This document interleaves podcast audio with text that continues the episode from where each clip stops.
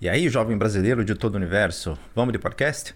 Está no ar mais um Multitalk, o podcast mais intercultural das redes. Eu sou o Andrei e estou falando diretamente de Berlim, como sempre de Berlim. Se você não nos conhece, eu te explico rapidinho. A gente tem esse espaço aqui para falar em especial sobre outras culturas e a vida no exterior, sempre tendo o Brasil como principal eixo das conversas. E eu estou sempre muito bem acompanhado e por uma galera de altíssimo nível, sem exceção. E a gente aprende muito e recebe muitas informações interessantíssimas, sempre oferecendo uma perspectiva de quem conhece bem o assunto. E o papo rola sempre com aquela vibe marota que só a gente sabe fazer por aqui. E já te convido a seguir todos os protocolos que você já conhece. No caso aqui são os protocolos de apoio ao nosso canal. Se você estiver vendo pelo YouTube, deixa aquele like camarada, se inscreva no canal e ative as notificações. Isso para nós aqui é uma ajuda essencial e é de graça, ajuda nós aí.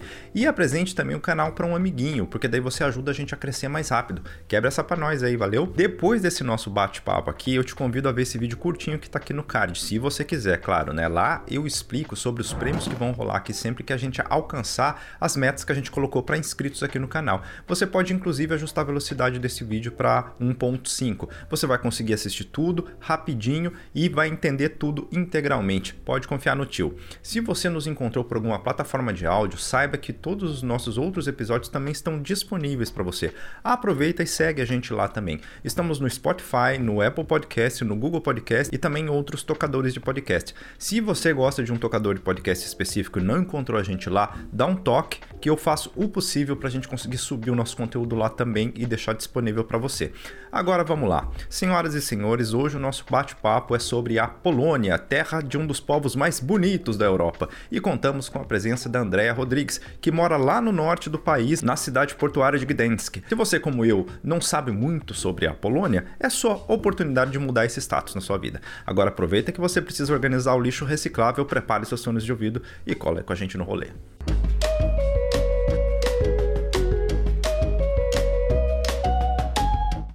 Andréa, antes de qualquer coisa, seja muito bem-vinda aqui no nosso canal. Te agradeço muito por você aceitar o nosso convite para participar aqui.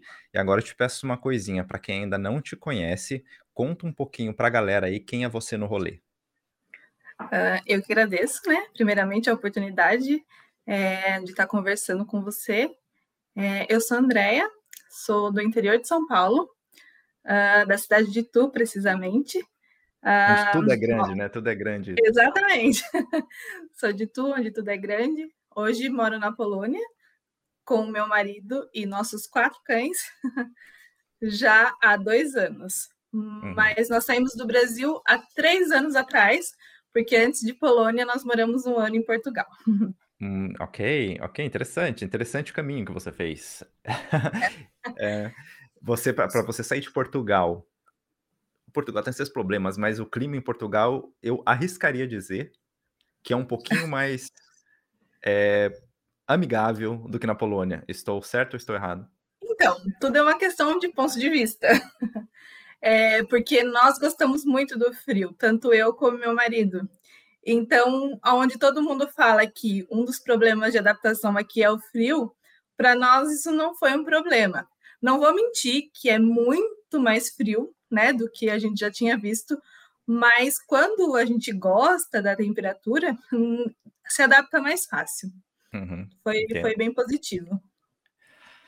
Por que, que é legal morar na Polônia? Por que você diria que é legal morar nesse país que você, além do frio que você gosta, né? Quais seriam as outras uh, qualidades que você destacaria do país? Olha, eu gosto muito da história da Polônia. E é legal que você consegue ver essa história o tempo todo, por onde quer que você vá aqui. É, eu falo que cada rua conta uma historinha e às vezes eu fico imaginando o que, que aquilo ali tem para me contar, sabe? E eu gosto muito disso, de observar os lugares, de imaginar o que de fato aconteceu ali, porque isso aqui tem uma história muito forte, muito pesada, mas ao mesmo tempo muito bonita. Eu gosto muito disso aqui, assim. Legal. E você mora no norte, você mora em Gdansk, né? Gdansk. Isso, uhum. Gdansk. Gdansk. Obrigado. Isso. e por que, então, que você diria que Gdansk é uma cidade que atrairia forasteiros, vamos dizer assim? Alguém olha na cidade, chega na cidade, ao invés de morar em decidir morar, alguém que quer morar na Polônia eventualmente, mas que passou por aí falou assim: "Nossa, é aqui". E, tipo, Varsóvia não fez minha cabeça, mas aqui fez. O que que teria a cidade de legal que seduziria um forasteiro a permanecer na cidade?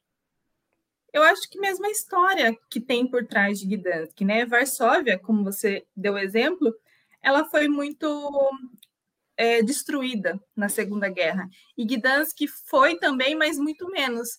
Então, assim, as coisas originais, os prédios antigos ainda são muito mais evidentes aqui para quem gosta disso do que em Varsóvia ou em outras cidades da Polônia. Uhum, então tem mais, tem mais, é, como é que fala? Edifícios preservados, então, Isso, daquela época. Tem, tem hum. coisas mais originais, assim, muita coisa foi restaurada, mas claro. assim tem, assim, se a gente for analisar com outras cidades da Polônia, aqui foi menos atingido na época, então tem tem mais coisas originais, sim. Uhum. E é uma cidade portuária, não é? É, é, ela fica no Mar Báltico, né? O uhum. litoral aqui. Inclusive, foi a primeira cidade a ser invadida, né? Pela Alemanha na época da Segunda Guerra. Então, foi aqui onde toda essa história começou. Foi uhum. exatamente uhum. aqui. Uhum. E tem praia aí também, não tem? Tem, tem, tem praia. Uma praia muito bonita, por sinal. A água é gelada em, em qualquer estação do ano. Mas no verão, isso aqui lota de gente. Assim, é algo absurdo. É a mesma coisa de uma praia grande, vamos dizer assim, uhum. de tanta gente. e os turistas são maioria poloneses ou eles vêm de fora também? Ah, tem muita gente da Polônia, porque assim, é a única região litorânea da Polônia, Polônia. né? Uhum. Então, os poloneses, se tem a possibilidade, eles vêm para cá. É aquela coisa: no verão, eles vêm para o norte, e no inverno, eles vão para o sul, para as montanhas. Então, é mais ou menos isso. Uhum. Mas também vem muita gente de fora. Uhum. É, eu, eu, visito anualmente é, no norte da Alemanha, ah, e as pessoas que já viram mais de um vídeo meu, elas estão enjoadas dessa história já, mas eu preciso falar, porque é legal. Tem uma ilha que faz parte da Alemanha, que chama Zult, que ela tá no, no, também no, no mar lá, lá, em cima, no Mar do Norte, né? E, e tá, ela tá já na Dinamarca. Né? Se você olhar o mapa, é uma ilha pequenininha que tá na, já na altura da Dinamarca, só que ela pertence à Alemanha. Ah. Lindíssima, praia muito bonita, maravilhosa. Enche de alemão lá e também de turistas de outras partes, mas a maioria são alemães, quando faz um solzinho. Né? É um lugar de gente rica, gente rica que vai para lá. Eu vou para lá porque minha mulher é de lá. A minha mulher nasceu nessa ilha e os pais da minha mulher até hoje moram lá. Então eu tenho um privilégio de poder frequentar uma ilha que a galera vai com Ferrari e Porsche, eu vou de busão, não vou de busão, vou de trem, mas eu chego lá uhum. e fico lá tranquilo, não preciso pagar muito o aluguel. A praia maravilhosa, a estrutura do, da ilha é muito bonita, a estrutura da praia, eles têm uma, uma é como se fosse uma orla, né, a promenada, que tem uma estrutura de bar e de coisas assim, balada e, e lugares para você alugar pranchas de surf, outras coisas assim, maravilhosa. Só que você não consegue ficar, tipo, de, de biquíni. Eu não consigo, cara. Ficar de biquíni, não, não coloco biquíni, mas de sunga. Eu não consigo tirar minha camiseta na praia. É muito frio. Mesmo no verão? Olha, quando tá muito sol, eu consigo tirar minha camisa. Entrar na água, esquece. A água chega no máximo, no máximo, no pico, no pico do verão, quando a temperatura tá ali 24, talvez, 24 graus, a água tá 17, é no pico do verão. A semana mais quente que você imaginar. Só de colocar o pé naquela água, eu sinto um congelamento na espinha, sabe? Quando sobe assim, aqui atrás, assim, e você vai sentir aqui. Nossa, não consigo. Eu fico. De... Eu olhava, quando eu morava no Brasil, eu olhava aquelas, aqueles filmes, séries das pessoas na praia de roupa. Eu achava meio falando, que gente besta, né? Vai na praia, vai ficar de roupa na praia. Por que a pessoa vai pra praia, então? Eu entendi por quê. Quando eu passei a morar aqui, eu entendi o porquê que as pessoas vão de roupa à praia. Porque realmente venta, é frio. E nem sempre Bem, nem sempre tem sol aqui na Alemanha, não sei como é na Polônia, mas aqui pro sol aparecer é um parto. Demora pra caramba e sol, tipo, três meses por ano você tem, né? Um tempo, um clima amigável nisso aí. Nossa, é horrível. Eu espero que vocês tenham melhor sorte do que eu.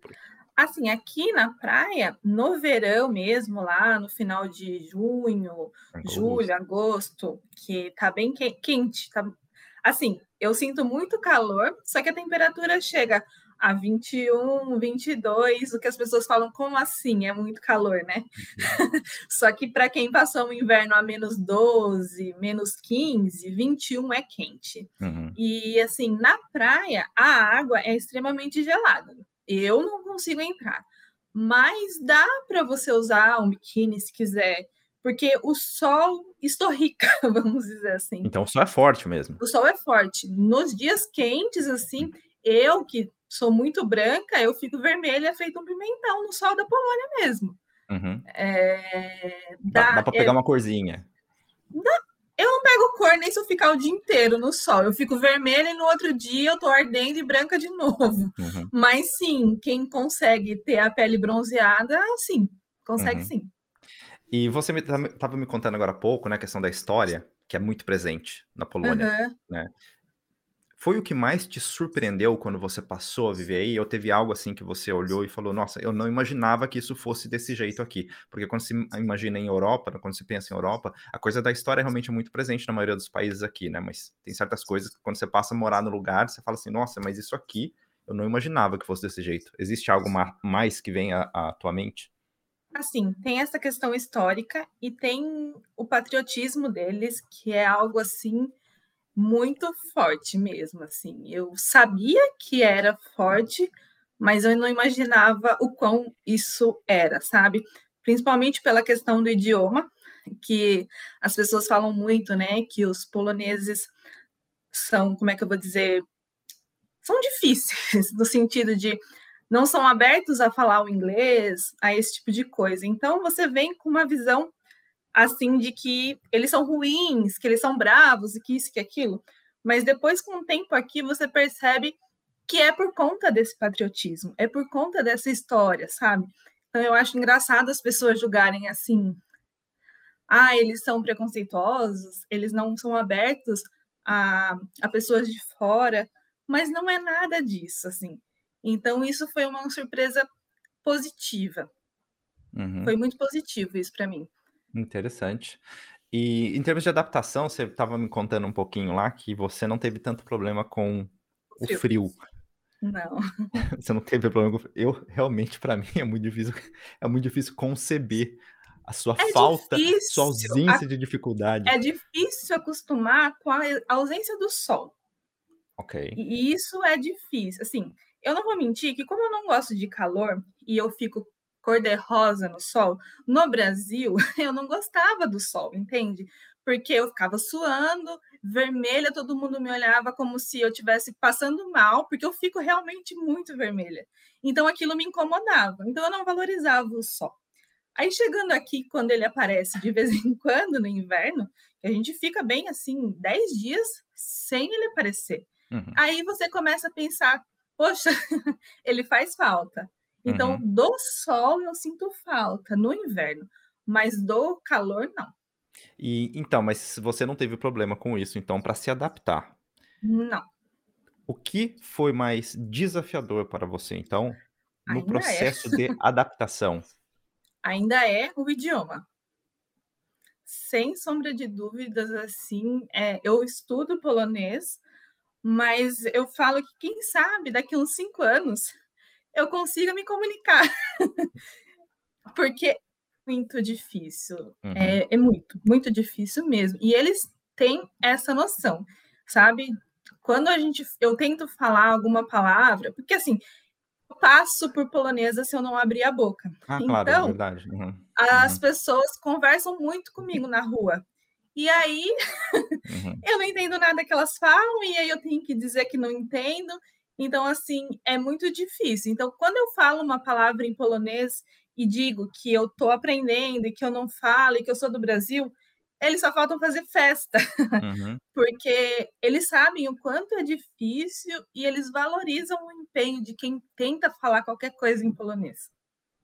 Eu acho isso, eu acho isso animal, assim, eu, eu não conheço, conheço muito pouco polonês, muito pouco o alemão ele já tem sua dificuldade também, né? Eu sei que o polonês ainda tem mais casos do que o alemão. O alemão são quatro, né? A gente está falando um pouco de idioma aqui, mas é, talvez as pessoas que não entendam elas vão entender um pouquinho. O polonês são mais casos, né? Que você que você usa para poder fazer as declinações, não é? essa declinação realmente é um inferno. É... eu odeio isso, mas uhum. o polonês tem isso a todo tempo. Uhum. Eu até agora eu aprendi, aprendi. O meu professor me ensinou duas declinações até o momento. Só que é muito difícil, sabe? Porque assim, até o nome da gente muda. É, é inconcebível pensar que o nome, o meu nome é Andréia, em determinadas frases ele não é Andréia. então, assim, como as palavras mudam é, diversas vezes, às vezes eu não, não consigo reconhecer as palavras, uhum. porque uma hora ela termina de um jeito, outra hora do meio para o fim é tudo diferente, daí eu não sei se é uma palavra nova, se é declinação, que raio é aquilo. Uhum. É e quantos casos são no total no polonês? Eu nem sei ainda, uhum. não sei. Eu estou vivendo um dia de cada vez. É, não, não olha, sei. aqui nós temos quatro. Eu arriscaria dizer que o polonês ou são seis ou são oito. Misericórdia, se eu estou no segundo e estou é, sofrendo. É, porque, não, é claro que existem os casos que eles são mais usados, né? O, o, o, no, no caso do alemão, três são muito usados e um ele é considerado como se fosse um, uma forma de você falar o que eles chamam de Hochdeutsch, né? Que é o que é o alemão mais, mais superior, vamos dizer assim, e que se usa também, no caso, em, de congressos entre de congressos onde se fala se fale alemão, mas que de origem diferente, né? Uhum. Pessoas que, por exemplo, vêm da Áustria e vêm para a Alemanha, na hora de eles conversar, eles usam Hochdeutsch ali para conversar, porque para se distanciar um pouco do dialeto, para facilitar na comunicação, vamos dizer assim, tá. né? E no alemão são, são, quatro. Três deles a gente usa bastante, e o quarto tem outras formas de você falar o significado desse quarto caso, né? Que no, no caso seria o, o genitivo. Você, vai chegar no genitivo, com certeza, se você não. Acho que você teve acusativo, talvez. Olha, é o acusativo e, e o nominativo. É... Não, é outro nome, que na verdade é o Nargendic e o Bienic. É, agora em português eu não sei. O Bienic eu sei que é o acusativo. É o acusativo. E o Nargendic, agora me fugiu a palavra em português. Genitivo. Não é. Oh, caramba. Nominativo, não. genitivo, ablativo. Bem, papo. vai ficar muito. é instrumental que eles falam, instrumental. eu acho. Olha, é. já é um caso então que a gente não tem aqui. eu tive sorte nessa, André, pelo seguinte, eu na época, eu, eu venho das letras, né? Eu não estudei idioma, eu estudei linguística. Mas eu precisei, nas letras, na faculdade, aprender latim. Olha que coisa. E o latim, ele tem casos também. São seis casos no latim. Então, quando eu comecei a aprender o alemão, pelo menos a estrutura eu entendi. Eu entendi eu, eu, tive menos dificuldade de aprender o funcionamento dessas coisas por causa de uma aula bosta que eu fiz lá na época da faculdade, que eu odiava. Mas realmente me facilitou a vida quando eu cheguei aqui de, de, de uma forma que, se eu não tivesse esse background, para mim teria sido muito mais difícil. Ah, eu não tive aula de latim, então eu tô mais não, perdida. Para com isso, mas também você nem precisaria fazer isso, né? É, é, é, mas o polonês ele tem palavras de origem italiana, palavra de origem latina, palavra de origem eslava, é uma mistureba de coisa e é muito complicado. Você vai aprender, você vai aprender, com certeza absoluta. Você é uma pessoa é. capaz. Uhum. Vamos lá, estamos Vamos trabalhando para isso, mas assim, já no começo você vai com gás e acha, nossa, logo eu estaria já estarei falando. Aí depois de uns meses você percebe que tem que ir com muito mais calma e menos expectativa, porque uhum. é realmente muito difícil. Você faz curso? Você vai numa escola para fazer aprender? Não, eu faço aula particular mesmo, ah, tá é, uhum. online no caso, com um uhum. polonês que fala português. Maravilha. É, porque eu acho que tentar fazer aula com o inglês como suporte, eu acho que pelo menos o nível básico, aí a pessoa tem que ser muito mais inteligente, porque uhum. tem detalhes que se não for explicado na sua língua, parece que não flui, sabe? Uhum. Conheço bem, eu sei, eu sei, exatamente o que você está falando. horrível, nossa, horrível. É. E você estava contando um pouquinho, né, sobre alguma das características dos poloneses, né? Eu confesso que os poloneses que eu conheci na minha vida, é, claro, eu nunca estive na Polônia. Tá. Deixa eu ver. Não, nunca estive. Talvez eu tenha passado pela Polônia, mas eu nunca tive na Polônia. Os uhum. poloneses que eu conheci, eu conheci eles fora do contexto de morar na Polônia. Eu conheci eles em outros países e tal. E, pra, e pelo menos a impressão que eu tive é que eles são pessoas muito inteligentes, pessoas muito cordiais. Eles foram comigo, né? maioria das vezes, eu, eu, eu, eu diria assim. E como você diria, então, como você classificaria a relação do povo local com estrangeiros? A parte de tudo isso que você já contou um pouquinho. No geral, como você classificaria? É uma boa relação, uma relação difícil no geral? Ou é muito mais difícil, talvez, do estrangeiro para com eles, porque eles são um pouco mais na deles? Uh, é tudo muito complicado, eu diria assim, que é uma mistura de tudo um pouco. O que acontece? Normalmente, os poloneses mais velhos, eles são menos abertos a estrangeiros. Mas não por de não gostar do estrangeiro. E sim porque normalmente essas pessoas não falam outra língua no seu polonês, então já é um ponto e eles são extremamente patriotas, né? O fato da Polônia ter sido proibida de não falar o polonês durante muito tempo, hoje, né? Eles têm orgulho de falar. Então, a língua é essa, então eles gostam de quem fala o polonês. Então, essas pessoas mais velhas, elas têm um pouco da mente fechada para isso, sabe? Agora, os mais novos já não. Então, assim, uma, uma faixa etária, sei lá, dos 40 anos para menos, as pessoas já são mais abertas, até porque muita gente trabalha já com estrangeiros, né? Porque desde 89 que começou a globalização aqui, vamos dizer assim. Então é uma geração mais nova que conhece isso. Os mais velhos não. Então eu acredito que as crianças já também interagem melhor, já aprendem outras línguas na escola. Então eu acho que daqui para frente ainda será ainda melhor. Mas ainda é um pouquinho complicado. Entendo. Ainda é um pouco complicado. Uhum. E você Principalmente em cidades pequenas, por exemplo. Ah, uhum. é, eu ia na, te perguntar exatamente isso. Na via turística, você tem mais acesso, as pessoas querem se comunicar. Agora, em cidades menores, eles não, sabe, eles querem viver a vida deles. Uhum. Você que se adeque a eles. Claro. E isso, de primeiro momento, pode ser visto como um ponto positivo. Mas depois você entende que não é. Uhum. Que eles estão certos, a língua é essa, sou eu mesmo que tenho que me adaptar, né? E não eles a mim. Uhum. É, você foi morar no país deles, né? Isso eu, eu tô de acordo também. É, uhum. Mas quando eu comentava isso com amigos no começo, eles falavam, mas como assim? Eles não tentam se comunicar? Não, eles não tentam, e eles, eles não são obrigados a tentar. Quem tem que tentar sou eu, entende? Só que às vezes o brasileiro ele é muito receptivo. Então é difícil para ele, para nós entendermos isso assim de primeira, que cada um tem um jeito e que tem um porquê deles serem assim. E hoje eu compreendo e não e não vejo isso como algo ruim. Uhum. É, tanto eu... que hum. não conclua, por favor. Tanto que quando eu cheguei aqui, eu tinha mania de ir em algum lugar e, por exemplo, numa loja, alguma coisa, e perguntar para aquela pessoa se ela falava inglês. Mas eu fazia essa pergunta em inglês. E na a resposta era não, ou então um tipo, nada, não respondia nada, me deixava falando sozinha e ficavam bravos, e enfim. E a gente ia tentando. E uhum. depois eu aprendi que se eu fizesse a mesma pergunta em polonês, o sorriso é enorme. Se a pessoa não souber falar, ela vai procurar alguém para me atender.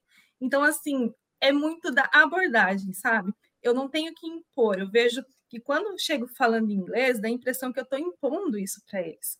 E quando eu tento dizer isso em polonês, eles me atendem muito melhor. Uhum. Olha, então, é uma, então boa, uma ótima observação essa, porque acontece também, assim, com a gente, comigo, eu moro em Berlim, aqui é um, uma cidade também que tem gente tudo quanto é, quanto é lugar, né? Quando chega alguém me perguntando em algum idioma que eu conheço, se eu sei falar o idioma deles, eu sinto isso de uma maneira diferente mesmo. Eu me sinto menos invadido, sabe? Quando eles vêm já impondo assim, eu não falo francês.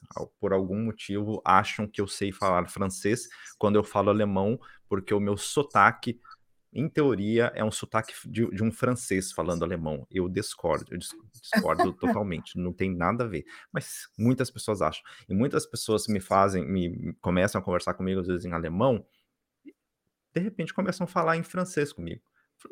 Não, peraí, não é assim também, né? A gente sabe um pouquinho de alemão, mas também francês. Aí você já tá né? Pedindo demais. Pedindo demais, exatamente. Já tá puxando demais a corda, né? E aí eu me sinto um pouco desconfortável com essa situação. Mas é uma, uma, uma ótima dica, pra, até para mim mesmo, se eu me aproximar de alguém e perguntar e tal, porque é muito interessante, isso é verdade. Eu nunca tinha parado para sistematizar dessa forma, mas você tá correto. Eu sofri muito no começo, sabe? Porque o brasileiro ele é dodói, né? E o europeu ele não é.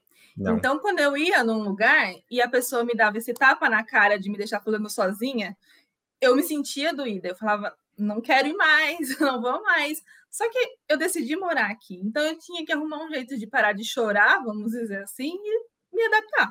E eu percebi que essa esse meio de abordagem, tentando falar meia dúzia de palavras em polonês, mas dizendo que eu não falo, uhum. mas que eu preciso de ajuda, flui e eu acho que é bem assertivo assim essa questão. Uhum. É, você estava contando um pouquinho antes também que às vezes quando o pessoal fica sabendo que você é brasileira, tem um, um tipo de receptividade um pouco diferente também, né? Isso como, como que funciona isso? Faz, faz realmente alguma diferença? O pessoal te trata com um pouco mais Na de verdade, primeiramente, eles ficam assustados. Tá sentido tá de o que você está fazendo aqui. o que, que você está fazendo aqui nesse frio? A primeira coisa. Por que largou aquele calor, aquele a praia e não sei o que lá para vir aqui tão longe, né? Então, primeiro vem esse susto. Daí, depois, passado o susto, eles percebem que eu não falo polonês e aí eles tentam me ajudar. Eu acho assim que eles são receptivos. Só basta a gente saber como chegar, sabe? São é uma cultura diferente, eles têm uma história diferente. Eles não são assim, não fazem amigos que nem nós fazemos sabe? Eles são desconfiados mesmo, tem motivo para serem desconfiados. Então, assim, cabe, eu acho, que a mim, como imigrante, entender o lado deles primeiro, sabe? Antes de tirar conclusões de um povo que eu mal conheço. Não, está correta, é verdade. Uhum. Mas eles gostam dos brasileiros, assim, eles ficam curiosos, entende?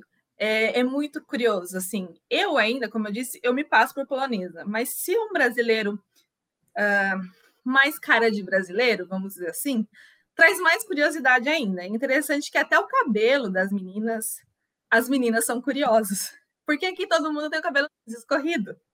E elas acham bonito o cabelo cacheado. É engraçado que algumas cacheiam o cabelo para ficar, sabe, diferente. Então, assim, elas têm curiosidade. É muito interessante. Uhum. Ah, que legal. É sempre bom, às vezes, é, ultimamente nem tanto, mas quando as pessoas saem, né, sabem que a gente, né, notam que a gente é brasileiro e tal, geralmente tem, né, um, um comentário simpático, né, uh, para fazer, né, pelo menos eles tentam, ah, abre um sorriso no rosto, né, é engraçado isso. Pelo menos eu não vejo acontecer isso em todo lugar, com todas as nacionalidades, né, mas, mas eu morei um ano em Portugal. Aí, e lá a história é outra, a, a conversa é outra. Ah. Você falar que você é brasileiro é a mesma coisa de cometer um crime. É, mas, não, enfim. Uhum. É, eu vou até comentar com você, portugueses que assistem os meus vídeos, tá? Porque assim, o que aconteceu, já aconteceu aqui. Tem duas entrevistas já de Portugal nesse canal.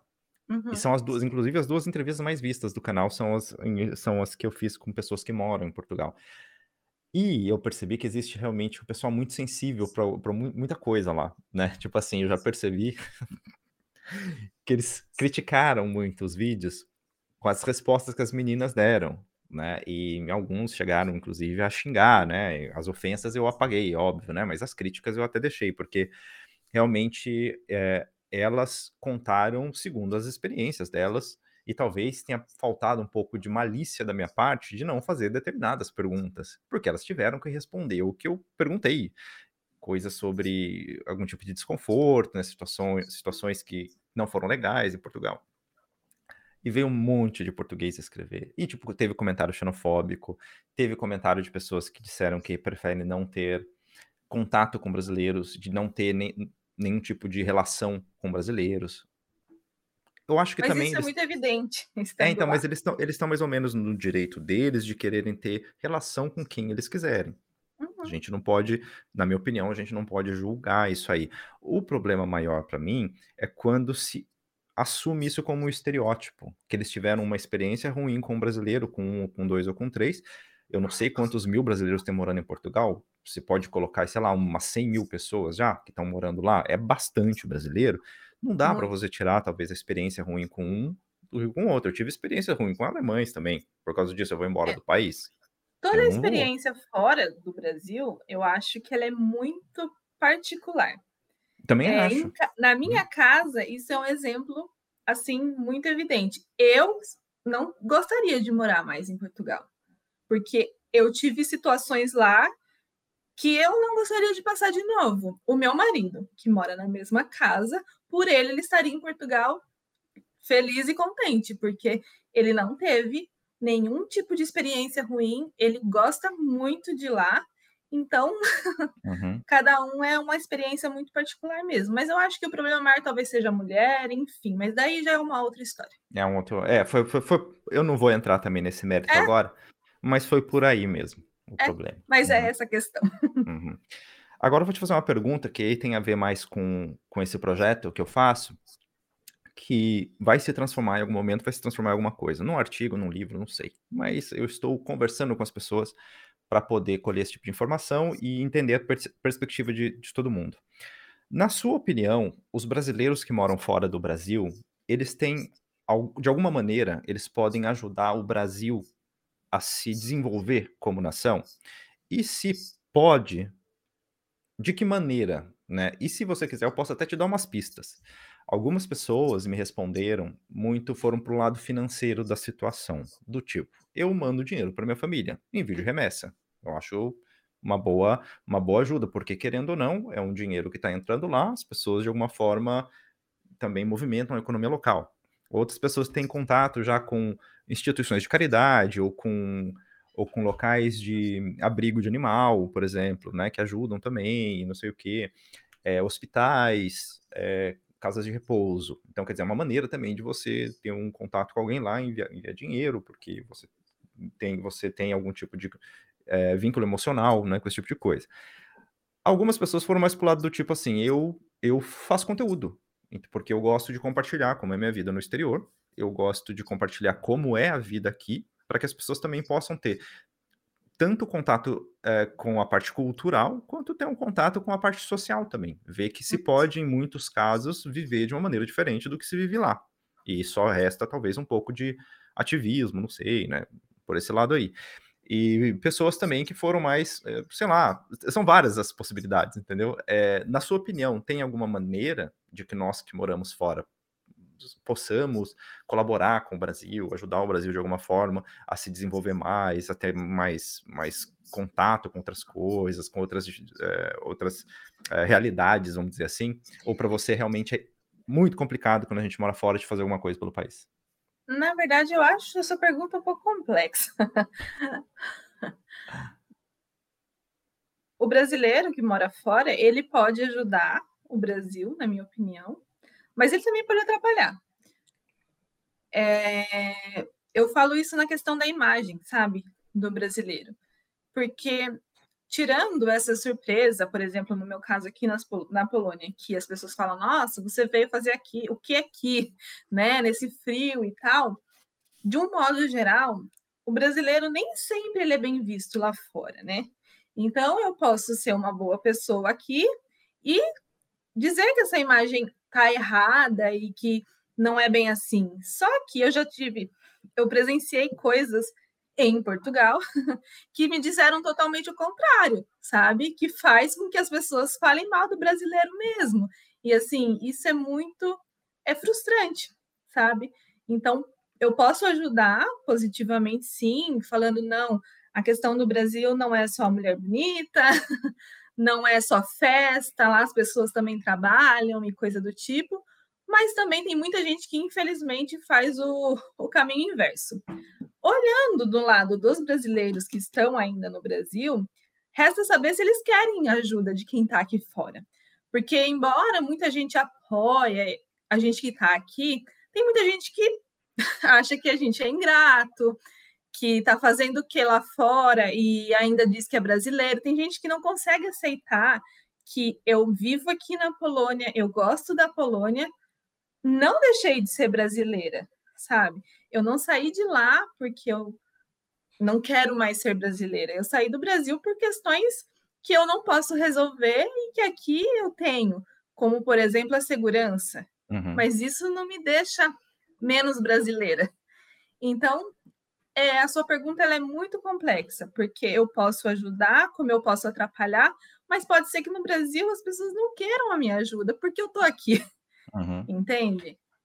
É, uma das respostas, uma não, algumas pessoas me responderam, e aí eu, eu, eu tive que mais ou menos dar um nome para isso, que eu chamei de diplomacia informal, vamos dizer assim, né? Uhum. Eu, eu achei essa resposta muito interessante. A primeira pessoa que realmente respondeu isso de maneira categórica, o nome dela é Michelle, ela mora em Luxemburgo.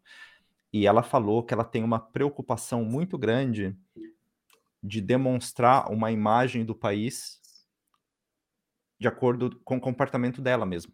Né? Ela se comporta de uma maneira uhum. para que as pessoas vejam que no Brasil existem pessoas que sabem se comportar, que no Brasil as pessoas são sim, são legais, as pessoas que não são legais são exceções. É um tipo de apresentação do país, né? Tipo, eu, eu, eu, sou um promotor mais ou menos informal do meu país nesse, nesse outro lugar. E eu achei muito interessante essa resposta dela também, né? E, a, e uma outra pessoa que conversei também foi no mesmo, na mesma linha, que foi a Vivian, que mora em Malta, falou também a mesma coisa, né? Que ela se preocupa com a imagem, principalmente essa coisa, como você falou, das festas, né? E, e de que o Brasil tem, tem gente que trabalha, tem gente que, é, é, inclusive, tem. É, como é que fala? É, tem interesse também em outras culturas e tal, não é só aquela coisa de estar tá lá, de ser carnaval, de gostar só de futebol e não sei o quê. E tem, tem essa preocupação de trazer outras coisas que o main, mainstream, digamos assim, não, não, não vende, né? Eu, eu acho interessante também esse tipo de, de ponto de vista, porque eu nunca também tinha parado para pensar nisso.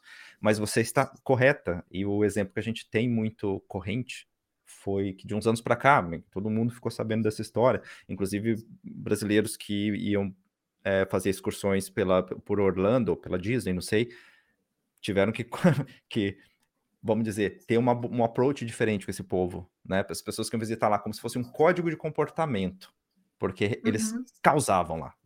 Eles causavam de uma maneira que realmente deixava a imagem dos brasileiros, no geral, lá muito ruim. É, isso é o que, na minha opinião, é o mais importante mesmo. É, porque, assim, eu não gosto quando as pessoas olham para mim e já começam a falar que o Brasil é assim, assim ou assado, seja para o lado bom ou seja para o lado ruim. É, eu acho que tem que conhecer mesmo. Só que são, eles não vão até o Brasil, né? Não vão todos até o Brasil. Então eles vão ver o Brasil mesmo através de mim. Então isso pode ser muito positivo, mas isso pode ser muito negativo dependendo das minhas atitudes. Claro. É, então, nesse sentido, eu posso ajudar ou atrapalhar. Mas eu ainda acho que também tem muito brasileiro que, que critica muito quem está fora. É tudo muito complicado, assim. É, é, é, complicado, na minha opinião. Delicado. Uhum, entendi. Agora eu vou começar com os assuntos polêmicos. Posso? Hum, pode. é, imagina uma situação de uma briga entre alemães e russos. Os hum. poloneses torceriam pelos alemães, pelos russos ou pela briga? Acho que pela briga. Eu tenho essa impressão também. Acho que pela briga. É, historicamente, a relação não é boa nem com uma nação nem com a outra. Embora os poloneses eles deixam muito claro, pelo menos o que eu vejo aqui, é que o problema não são os alemães e nem os russos as pessoas, sabe? São, foram os governantes, enfim. Mas eu acho que eles torcem pela briga, sim. eu acho que eles torceriam pela briga. Gostoso. Eu também, eu, eu gosto de treta, eu gosto de treta. Dos outros, né? A treta dos outros eu gosto, mas eu não gosto de me envolver, mas dos outros eu acho legal. Aqui na Alemanha tem muitos poloneses. Tem bastante, bastante, bastante. E, e é uma e galera... é uma relação legal, assim? O pessoal tá tão inserido de uma maneira assim que é como se, assim, eles falam que são poloneses, muitos deles, mas eles não nasceram na Polônia, eles nasceram aqui, é que os pais são poloneses. Então eles falam, talvez em casa, eles falam, falem talvez o polonês, mas se você escutar eles falando na rua, eles não têm sotaque nenhum. São acabam a sendo. A cidade aqui que eu moro, ela já foi alemã, né? É, muitas é, cidades da Polônia. Né? É, então, assim, aqui tem muito isso. É, a cultura de Gdansk é um pouquinho diferente, muitas vezes, do restante da Polônia, sabe? Porque tem muita origem alemã, tem muita coisa da língua, tem muito alemão aqui. É, então, e, mas eu acho que, no modo geral, as pessoas se relacionam bem. O uhum. problema está na história. Está na história. Uhum. Não, mas é verdade, é verdade. É, o, e o pessoal aqui, eu, eu falo para você, bem a grande maioria, tá? Eu não posso também falar que é todo mundo assim. Mas os alemães, eles são muito cientes da história e de como foi ruim esse período e como é uma mancha escura na história deles, tudo isso que aconteceu. Né? Eles sabem disso. Eles já cansaram de se desculpar, governos, né? Posteriores, se desculpar publicamente por tudo que aconteceu e tal, né? Mas eu arrisco dizer que os alemães eles ainda carregam mais ou menos esse peso, essa preocupação, talvez de não demonstrar em nenhum momento de que eles possam voltar a promover algum tipo de coisa que, como já aconteceu né, no passado, né? Então, acho que as pessoas acabam se sentindo bastante à vontade aqui. É que legal, pra... eu, não, eu, não, sabia que tinha isso, dessa preocupação tem. dos alemães, assim. Tem, tem uma, tem uma preocupação de demonstrar a todo momento de que não existe mais nenhum resquício daquilo. Existem alguns movimentos e algumas cidades aí também são questões históricas, aí eu vou falar puro achismo mesmo, por exemplo, uhum. aqui, aqui, em Dresden, que é uma cidade que está mais ao sul daqui, é sul, sudoeste, é uma cidade que ela foi destruída na Segunda Guerra, ela foi destruída, destruída mesmo, acabaram lá, e foi quando a guerra já tinha acabado.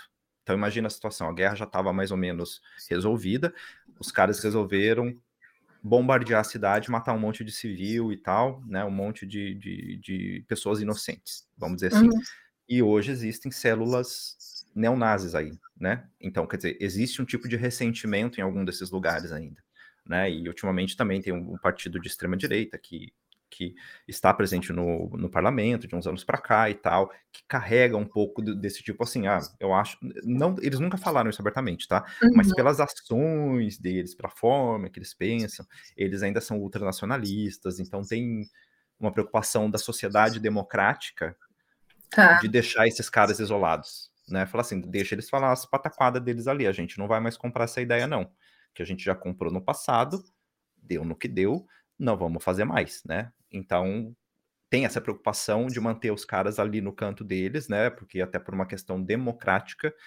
a gente não, não pode se promover nenhum tipo de ataque contra esses caras, fisicamente falando vamos dizer assim, né? Mas vamos controlar. Se os caras forem fazer passeatas aí contra estrangeiros, contra muçulmanos, ultranacionalistas, não sei o quê, no dia seguinte tem uma passeata o contrário. Que vão lá, que daí eles juntam um dobro de gente para falar assim: não, tem os manezão ali, mas a gente também tá aqui e vamos defender o nosso também. Né? A Alemanha como um país tem, aberto. Né? né? Eu acho que em todo lugar tem esse grupo complicado, vamos dizer aqui. Aqui também tem.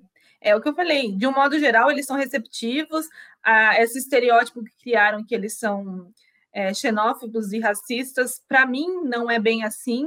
Só que tem o grupo que é assim, não tem como dizer. E isso está uhum. em qualquer lugar, infelizmente. É. Infelizmente, até no Brasil. Sim, o brasileiro é uhum. racista com o próximo brasileiro. Uhum. Então, não, não tem o que dizer. Uhum. A galera acha aí que a vodka polonesa é a melhor vodka do mundo, ou eles bebem também vodkas, do, inclusive desse país que eles não gostam muito? Na verdade, eles são patriotas. Aqui eles consomem tudo o que é polonês. É, aqui tem um site de vendas que é como o Mercado Livre, como a Amazon.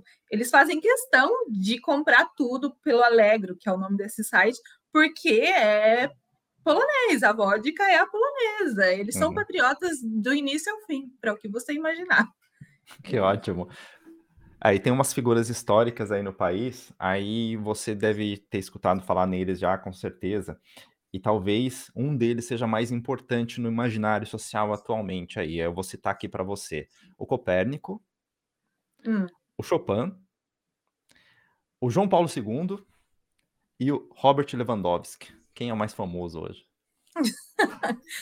Bom, tudo depende do, do público, né? Eu tive na cidade de Copérnico, é, em Torum, é uma cidade linda, maravilhosa. A história daquele lugar é, enfim, É o lugar que eu, eu moraria lá. Tem um negócio de medieval, assim, na cidade que é muito interessante. Uh, então, quem é daquelas bandas, vamos dizer assim, é ele. Quem gosta de música clássica, né? Olha a pessoa ficando em cima do muro. Um país extremamente católico, então o Papa uhum. é o auge para eles, é o, eu acho, assim, agora, de forma geral, talvez esse seja o maior orgulho da Polônia, é, uhum. é, pelo que se vê aqui.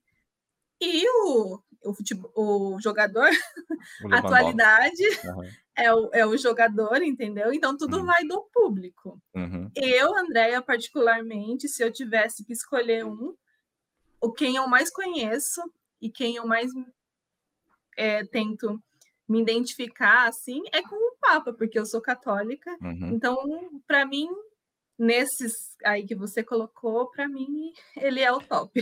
E ele era bonzinho também. Ele era um cara que ele era bem. É óbvio que as, que os caras mais conservadores da Igreja Católica talvez não gostassem tanto dele, mas ele era muito bonzinho. Eu não sou católico, e mesmo assim ele, eu acho ele que ele era cativante, né? Ele, ele era uma mais... pessoa cativante, independente da religião. Ele transmite, na minha opinião, ele transmitiu uma paz ao falar. É, a impressão que dava é que ele queria abraçar todo mundo no sentido de acolhimento. Uhum. Então, eu acho que ele foi uma, uma pessoa muito carismática, não precisava ser católico realmente para gostar, gostar dele, para ter uma uhum. empatia por ele. É. Realmente. Isso é verdade. E depois, o que veio depois também, né, ajudou muito mais ele, né? Porque o que veio depois também, nossa senhora, aí tudo bem.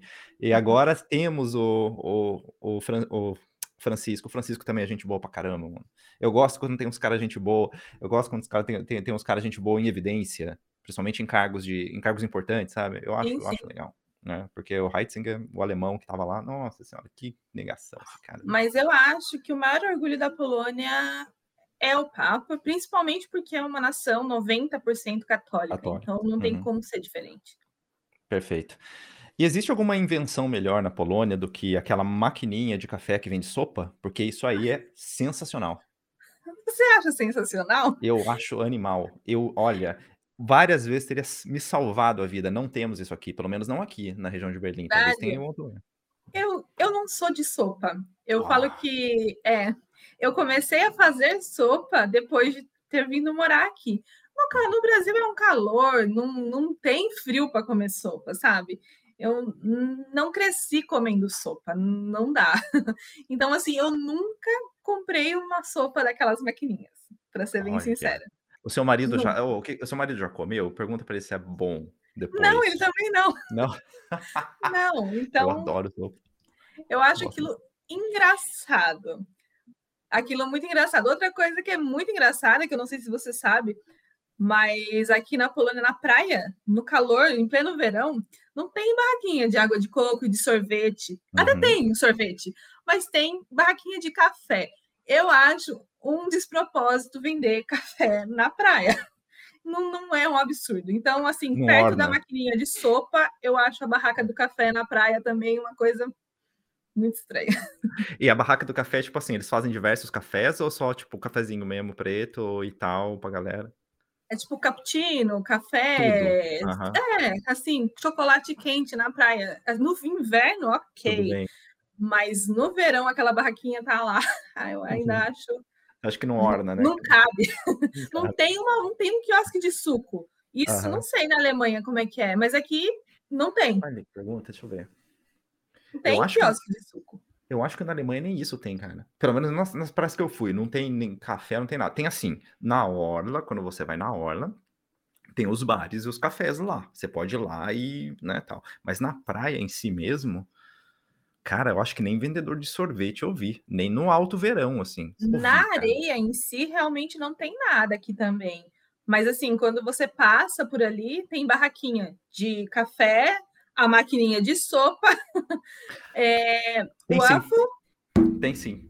Agora tem? você falou, tem, tem. Tem, tipo assim, um trailer, tem um trailer. Tipo assim, na entrada da praia, tem um trailerzinho. Nesse trailerzinho eles vendem... Ah, mas eles vendem sorvete também. Eles vendem sorvete, o, o waffle e café. E a galera toma café. É, é, é, é, o fim da picada o café. E aqui eles também vendem, na, assim, não é na mesma barraca. Na mesma barraca vende só o café, Aí tem que na verdade é uma barraca com uma bicicleta que puxa, como se puxasse pela a bicicleta. E aí tem o sorvete e o waffle, que eles chamam de gofre. É, isso tem o tempo todo, o ano todo. O sorvete também, porque diferente da gente, aqui na Polônia se toma sorvete o tempo todo. Aqui também. Tá um frio de rachar e a criançada tá lá assim, se lambuzando de picolé e tá tudo bem. Uhum. né? Então, talvez por isso que eles também tomem calor, sei lá. Uhum. Olha, mas, mas isso, eu não sei se você pegou esse hábito. Eu, eu achava estranho também pessoas tomarem sorvete no inverno, tá? Eu achava muito estranho. Aí eu também já contei essa história outras vezes aqui.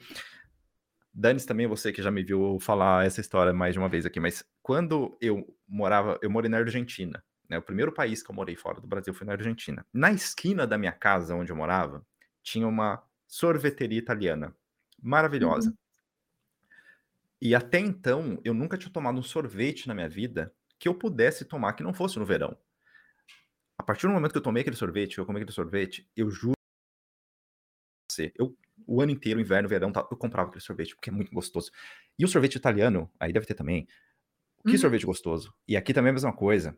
Chega, assim, é só se realmente tá, tá neve, todo lado, que a galera não vai sair tomando sorvete, ainda mais agora na pandemia tal, né? Mas antes também, tava lá, temperatura ali, zero grau, às vezes um grau, se via molecada na rua, tremendo, tremendo, assim, ó, sorvete na mão, assim, ó, mas tomava sorvete. E eu tomo também.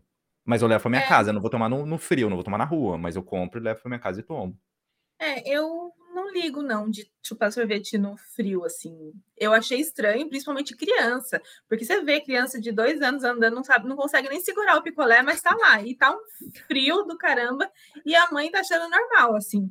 Uhum. Eu, no começo, eu achei estranho, mas a gente se adapta. Ah, uma coisa que eu não consigo adaptar é tomar água sem ser gelada. Ok. Tipo, nem temperatura ambiente não funciona. Não. Eu, quando eu comento isso com meu professor de polonês, e a esposa dele é brasileira, né? Ele fala que ela também não consegue. O meu marido se adaptou a tomar água em temperatura ambiente. Eu tomo água quente. Não, Morna. jamais. Eu não consigo. É, a minha água está sempre na geladeira. É, pode estar tá o frio que for, eu não consigo. Esse é uma. Porém, o refrigerante, porque aqui ninguém toma refrigerante gelado. Uhum. Assim, quando tá muito frio, você vai comprar e ele tá gelado naturalmente. Mas não tem você ir num lugar e o refrigerante tá na geladeira. não, não tem. Isso eu, eu até consigo, sabe? Passa. Mas a água não passa. Tudo bem, está perdoada. É, não dá para largar todos, não dá para deixar todos os hábitos para trás. Alguma não. coisa tem que levar junto. E agora me fala uma coisa, quais seriam os três rolês imperdíveis? Ou na Polônia ou em Gdańsk? Gdańsk. Gdańsk. Gdańsk. Na sua, Gdańsk. Na sua opinião, rolês que, se eu for, se eu visitar a cidade, se eu não fizesse rolês, eu não, eu não conhecia a cidade. Uh, é, eu vou falar de Gdańsk porque, como quando a gente chegou, a pandemia chegou atrás, foram não poucos lugares hum. que eu consegui conhecer fora daqui. É, mas eu gostei muito de ter conhecido o Westerplatte, que é justamente o lugar aonde o marco, né, do início da Segunda Guerra. É, mas assim, você tem que gostar de história, mas ao mesmo tempo também é um lugar muito bonito, porque é na praia, né? Então, assim, é um lugar muito bonito que eu acho que as pessoas devem visitar. A própria praia aqui, né, de Gdansk, é porque eles falam aqui Tricity, que são três cidades, na verdade, Gdansk, Sopot e Gdynia. Então é uma orla muito bonita e do início ao fim ela tem uma ciclovia, um lugar para você fazer uma caminhada, então assim, dá para você ver muita coisa bonita, é muito agradável. No calor é quente, mas mas assim, é um lugar muito agradável. Então a praia Uh, e o centro histórico, né? Não tem como vir aqui e não conhecer ali o caminho real que eles falam, né? Que aqui em Gdansk tem onde passavam os reis na época e tal. É um lugar muito, muito bonito, muito bonito mesmo. Perfeito. E agora a pergunta mais importante dessa entrevista: você está feliz? Sim. assim, no momento a gente está um pouco tenso por aqui, todos sabem os motivos. Mas tirando essa parte, eu falo assim que o, a Polônia ela não tem nada de Brasil, mas eu me sinto em casa, assim. Eu me sinto em casa aqui. Perfeito. Muito obrigado novamente por você dispensar um pouquinho do seu tempo para falar aqui comigo. Eu fiquei muito honrado e fiquei muito feliz mesmo. Eu acho, adorei a nossa conversa. Gostei de saber um pouquinho mais sobre a Polônia. Ai, que bom. Eu gostei também de conversar com você. Já estive em Berlim uma vez, mas só de passagem. E é um lugar que a Alemanha em si é um país que eu tenho muita vontade de conhecer melhor. Pode colar aí, se colar em Berlim, a gente sai para tomar um café aí. Tem vários lugares legais aqui. Quando viemos de Portugal, nós viemos de carro. Olha então, foram cinco dias de viagem. Uma das paradas foi, foi, foi Berlim. Berlim. Uhum. Uhum. E agora, para me ajuda a dar o recado final aqui, para quem eventualmente quer conhecer um pouquinho mais sobre você, quer fazer alguma pergunta sobre a Polônia, onde esse povo consegue te encontrar? Um, no Instagram, que é, eu acho que o caminho mais fácil, é Andréa Underline Vivendo na Polônia. Um, eu não, como é que eu vou dizer? Eu não sou expert em Instagram, não sou nenhuma influencer, mas eu mostro um pouquinho do meu dia a dia aqui na Polônia, algumas curiosidades e coisas do tipo.